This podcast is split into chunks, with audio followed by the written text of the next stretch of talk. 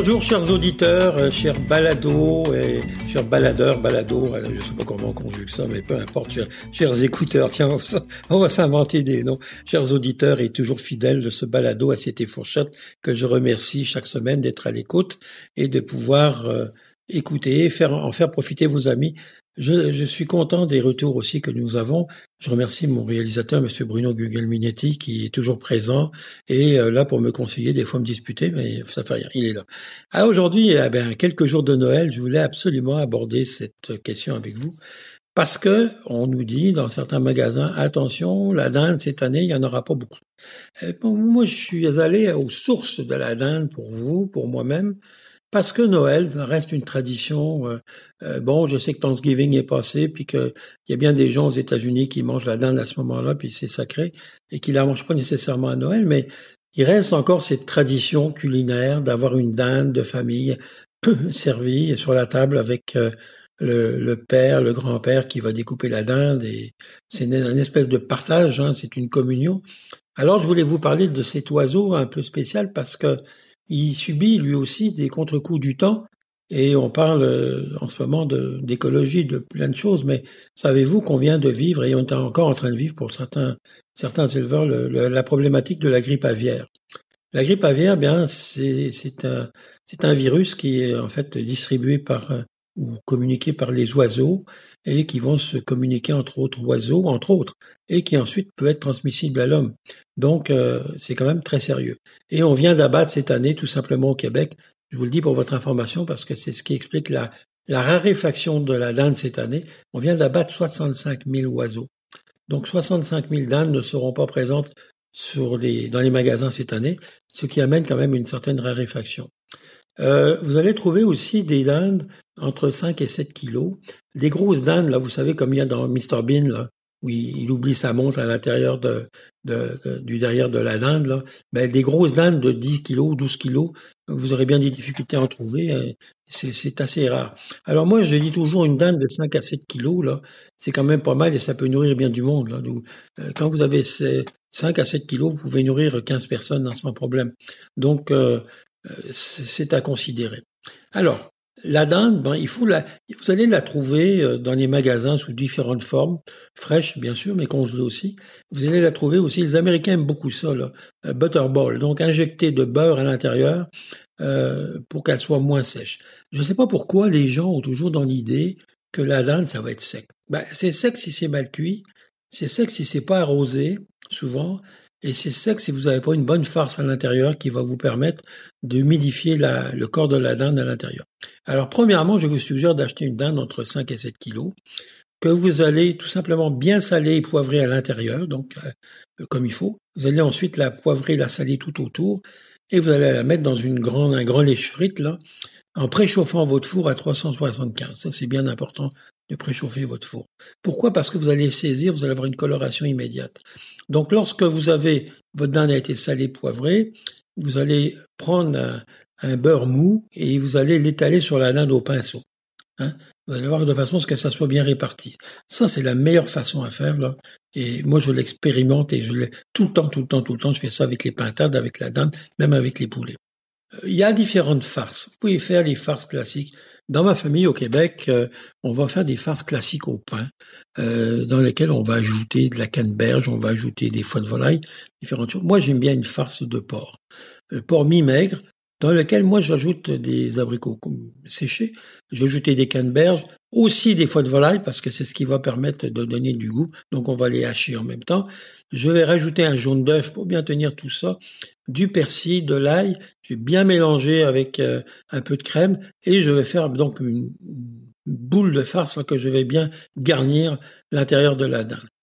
Ensuite, je la referme hein, pour pas que la farce ressorte avec, euh, je mets soit une pomme ou un gros morceau de pâte là pour bien que ou carrément du papier d'aluminium pour que la farce reste à l'intérieur et je la mets donc dans ces lèches frites déjà badigeonnées et là on la met au four à 375. Alors là vous allez avoir une coloration euh, qui va se passer dans les 25 premières minutes. Donc la peau va sécher, va colorer et là à ce moment-là vous allez ressortir la dinde vous allez prendre ce qu'on qu'on dit une mirepoix, c'est-à-dire carotte, oignon, bouquet garni que vous allez rajouter autour de la dinde. Et euh, vous allez continuer. La dinde va commencer, vous la remettez au four et encore pour 30 minutes. Là, la dinde va se libérer de son jus, de son gras, vous l'avez beurré. Et là, vous allez commencer à l'arroser tout autour. C'est ça qui va faire la différence. D'abord, vous allez avoir un croustillant de peau. Donc la, la dinde va vraiment être bien croustillante. C'est très important d'avoir une dinde croustillante, surtout et, pas sèche. Donc il va falloir l'arroser pendant les trois heures de cuisson à peu près, là. deux heures et demie à trois heures de cuisson, parce que moi après je baisse la température pour la mettre à 350. Donc vous allez faire comme ça, vous allez l'arroser souvent. On parle durant une cuisson de deux heures et demie, l'arroser cinq six fois. Hein. Euh, vous pouvez l'arroser bien comme il faut, puis n'hésitez pas. Plus, vous allez l'arroser, meilleure elle sera. Quand elle, elle sera cuite, vous la sortez, vous la laissez reposer, c'est très important. Vous allez retirer la farce et ensuite vous allez la couvrir d'un papier d'aluminium. Ça, vous, pouvez faire ça, vous pouvez la préparer un peu à l'avance, hein, 2, 3 heures, 4 heures à l'avance, et vous aurez juste à la réchauffer avec le papier d'aluminium. La farce aurait déjà été mise de côté, et comme ça, ça sera beaucoup plus facile à couper. Euh, moi, j'ai déjà vu des gens qui préparaient la dinde à l'avance, qui la coupaient puis qui la gardaient dans un bouillon. Je vous déconseille de faire ça. Ça va délaver la dinde, c'est pas bon. On perd le croustillant, on perd le, goût de, du salé, on perd le goût de la farce. Euh, c'est pratique, mais c'est pas, c'est pas ça. Une dinde, il faut que ça soit découpé à la dernière minute. C'est là où elle va être son meilleur. On sert bien sûr, moi on sert une sauce à canneberge, ça c'est une tradition aussi, donc on prend des canneberges fraîches. Euh, moi je les mets avec euh, du jus d'orange, du sirop d'érable, euh, j'ajoute aussi des, zestes d'orange et de citron, et je fais réduire ça tranquillement, puis ça me fait une magnifique sauce au canneberge. Euh, avec ça, j'aime bien servir une purée de céleri rave mélangée avec de la pomme de terre, donc ils vont avec. Et il y a autre chose aussi que je voulais vous dire, c'est qu'en Europe, la plupart du temps, euh, les Italiens, les Corses, les Français vont servir la dinde avec des marrons. On appelle aussi des châtaignes, castagnes. Et euh, vont aimer servir la dinde avec ce fruit spécial aussi d'hiver quand même, qui est la châtaigne, et euh, donc, on va, on va en voir. Il y en, en trouve au Québec, hein. donc ça, vous pouvez le servir aussi. Puis, il se vend aussi des châtaignes déjà cuites, sous vide, extrêmement intéressantes, que vous pouvez déjà mélanger dans votre farce. Ça, vous allez, vous allez trouver ça dans les épiceries fines, dans les boucheries, euh, il y en a la plupart du temps. Euh, J'ai validé encore cette semaine, donc j'en ai trouvé.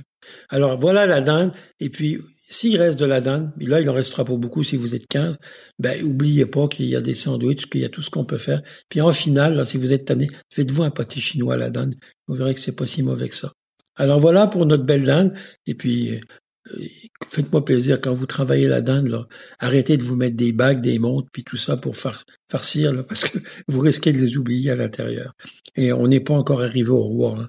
Alors, euh, il faut attendre euh, une semaine et quelques jours pour arriver aux galettes des rois, puis trouver les fèves, mais c'est pas ça qu'on veut avoir avec la dinde. Je voudrais vous dire que lorsque vous avez fini la, la dinde, faire, un bon bouillon.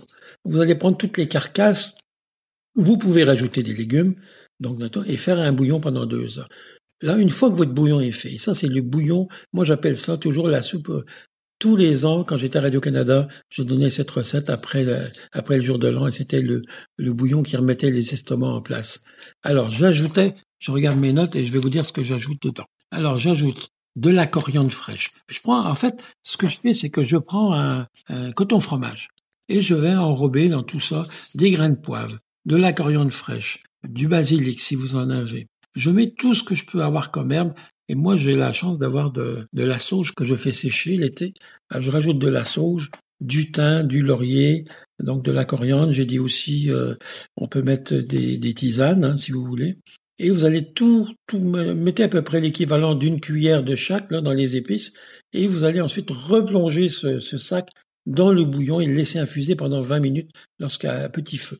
Et il va se dégager des parfums dans ce bouillon et le lendemain matin, vous prenez ce bouillon, allez rajouter des petits vermicelles et vous allez avoir une soupe réconfort exceptionnelle que je vous recommande, qui va vous remettre en place de toutes les fêtes, les, les petits sandwichs au pâté de la grand-mère et le sandwich pas de croûte là. Vous allez être bien content de l'avoir. Ah oui, j'avais oublié, mes chers amis, je sais que vous êtes amateurs quand même de livres de cuisine, même si on trouve beaucoup de choses sur Internet. Il y en a quand même quelques-uns qui méritent une attention spéciale. Je viens de recevoir le dernier livre de Gordon Ramsay. Gordon Ramsay, c'est un chef euh, qui, qui est très médiatique, qui est connu, qui a fait beaucoup de télévision. Il officie en Angleterre, il a des restaurants, mais il officie un peu partout dans le monde, en Australie, au Canada, aux États-Unis. C'est un bon, un bon communicateur euh, culinaire. C'est un gars qui se prend pas non plus la grosse tête, bien quelquefois il essaye, mais enfin bon. Alors ce livre, il s'intitule À table en 10 minutes, 100 délicieuses recettes à réaliser en rien de temps, inspiré de la série YouTube à succès, c'est aux éditions Hachette Cuisine. Je le recommande parce que euh, il est quand même bien fait. Il est bien fait, il est simple. Il y a des croque-monsieur, il y a des recettes de pâtes, de riz, des recettes végé, il y a des recettes de, toutes sortes de choses, hein, de, on parle de, poisson. Bon, il est complet. Je dirais que la, petite lacune, en fait, c'est peut-être les desserts, mais c'est toujours le problème des chefs, ça, parce qu'on n'est pas des pâtissiers, on est des cuisiniers, puis on n'est pas des pâtissiers. Bon, il y a des beignets à la cannelle, des trucs comme ça, là, des, des à la noisette. Faut dire en dix minutes, là, quand même, faut chapeau, parce qu'on on veut pas non plus en dix minutes, euh, on n'a pas le temps de faire grand chose au niveau. Alors, je le recommande. Gordon Ramsay, à table en dix minutes, achète cuisine, 100 délicieuses recettes à réaliser en rien de temps. Alors voilà, mes chers amis, je vous souhaite, euh, ben on est le 20, hein, je vous souhaite un bon réveillon, puis euh, joyeux Noël. Qui sait, le Père Noël va vous apporter des beaux cadeaux. Vous allez voir, ça va bien se passer.